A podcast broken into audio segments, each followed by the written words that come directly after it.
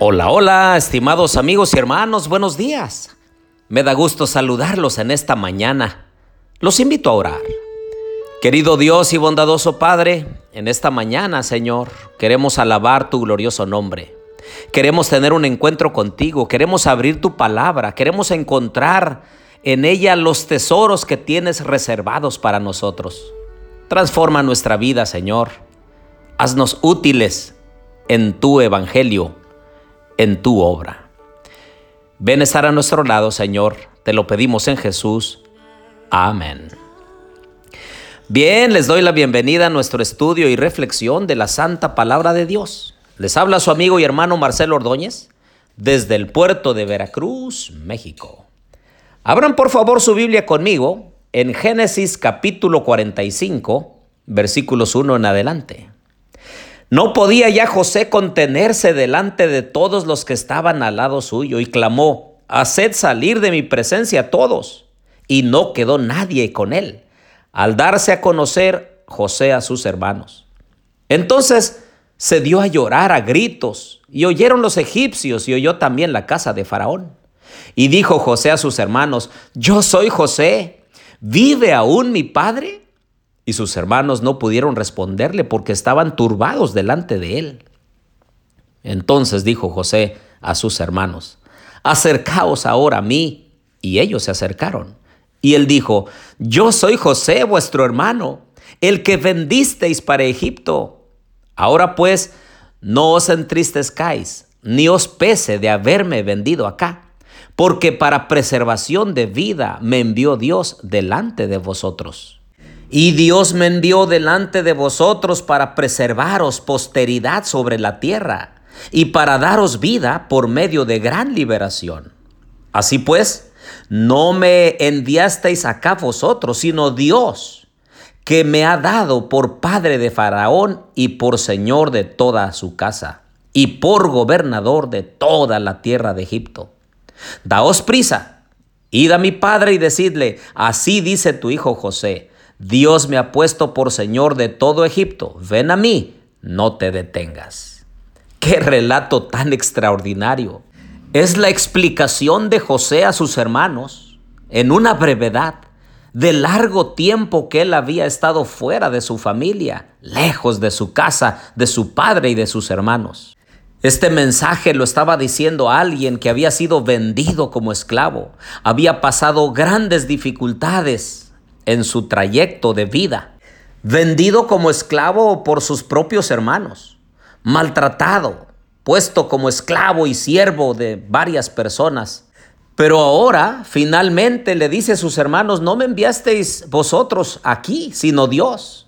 En realidad, queridos amigos y hermanos, José había comprendido el propósito por el cual estaba en Egipto.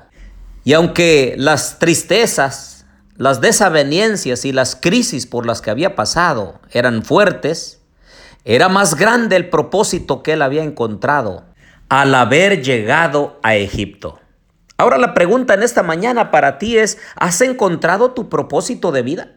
¿Has encontrado esperanza en medio de conflictos, de tristezas y crisis? Un neurólogo y psiquiatra austriaco llamado Viktor Frankl quien fue un sobreviviente de los campos de concentración nazis, expuso la fórmula de la desesperanza. Él dijo, la desesperanza puede ser explicada en términos de una ecuación matemática.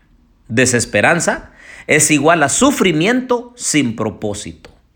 En el momento en el que ves un sentido en tu sufrimiento, en tu complicación, en tu crisis, puedes moldearlo en un logro, Puedes convertir la tragedia en un triunfo personal, pero debes encontrar, debes saber para qué.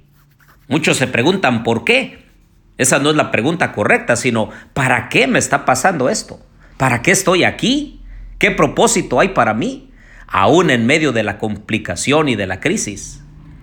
Así que Víctor Frankl, en su libro El hombre en busca de sentido, él cuenta que logró sobrevivir a tres campos de concentración, de exterminio nazis, donde perdió a toda su familia, durante la Segunda Guerra Mundial, porque logró encontrar un sentido y un propósito a su sufrimiento.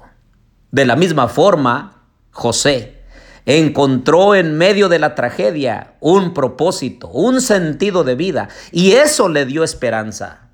Por eso, querida familia, queridos amigos y hermanos, en esta mañana yo te animo para que encontremos en la palabra de Dios, para que encontremos en Cristo Jesús nuestro propósito máximo. El deseo, el anhelo de Dios es salvarnos y Él hará y permitirá cualquier cosa para lograr ese fin. Pero nosotros debemos encontrar el propósito de nuestra vida. Necesitamos ser de bendición para otros. Necesitamos ser canales de alegría, de gozo para otras personas. Que no se nos olvide, queridos amigos y hermanos, que hemos venido aquí para servir. Y así lo dijo este escritor Friedrich Nietzsche, quien tiene algo por qué vivir es capaz de soportar cualquier cómo. Y aquí vemos a nuestro José diciéndole a sus hermanos, no se entristezcan, no se preocupen, sé que le han pasado mal todos estos años, se han culpado, pero no fueron ustedes quien me enviaron aquí, sino fue Dios. ¿Para qué?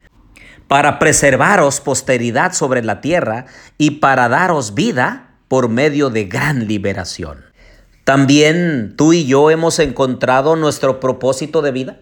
No creas que venimos a esta tierra solamente para trabajar y pasar tristezas, de repente alguna alegría momentánea, fugaz.